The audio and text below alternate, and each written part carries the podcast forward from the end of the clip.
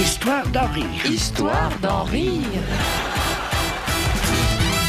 Histoire d'en rire, les employés municipaux. Et voilà, maintenant mon petit, tu peux le dire, tu fais partie de la grande famille des employés municipaux. Éric Carrière. C'est les employés municipaux, hein, c'est-à-dire ils sont habillés en vert parce que c'est la couleur de l'espoir et en, en jaune pour pas qu'on les écrase.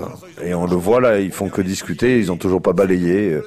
Ils sont vivants, quoi, ils prennent le temps. Parce qu'il faut voir le concours d'entrée quand même. 30 postes, 30 candidats. Faut pas se rater quand même. Alors, Il y a le chef qui apprend à l'autre euh, à devenir un vrai employé municipal, c'est-à-dire à prendre le temps de travailler euh, et le temps de discuter, pas mal. L'employé municipal, il regarde loin. L'employé municipal, il a le regard du chien qui chie. Il regarde loin le chien qui chie.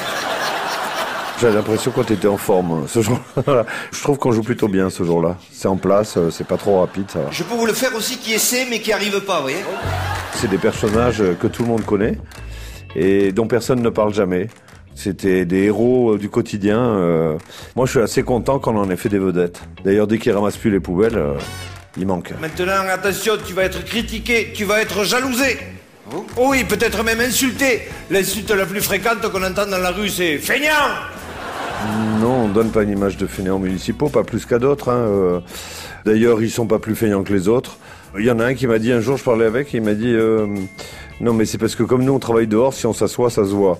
C'est vrai. Un employé municipal, c'est pas un métier. Employé municipal, c'est une pensée, une philosophie. Un employé municipal, c'est un félin. On ne le voit pas arriver, on ne l'entend pas repartir.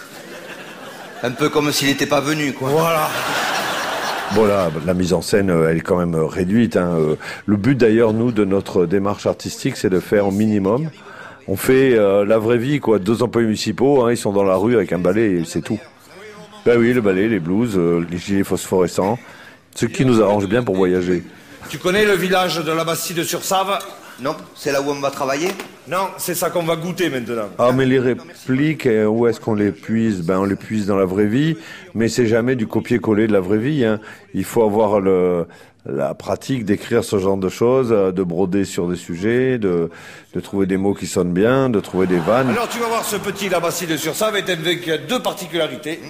Il a la texture du pétrus. Ah, quand même Il a la couleur du margot. Par contre, tu vas voir, il a bien le goût du Labastide sur Save. Tu. Parce que, oui, oui, bien sûr, les gens aiment bien, parce que ça, c'est un peu nous tous, quoi. C'est, c'est... Et nous, on est authentiques euh, dans le sens où on est du Sud, on s'en est jamais caché, on le défend. Mais pour autant, on parle autant aux gens de Bretagne qu'aux gens d'Alsace. Et, euh, et on parle de sujets qui sont la vraie vie. Je pense que ça fait notre particularité. Histoire d'en rire, à podcaster sur FranceBleu.fr.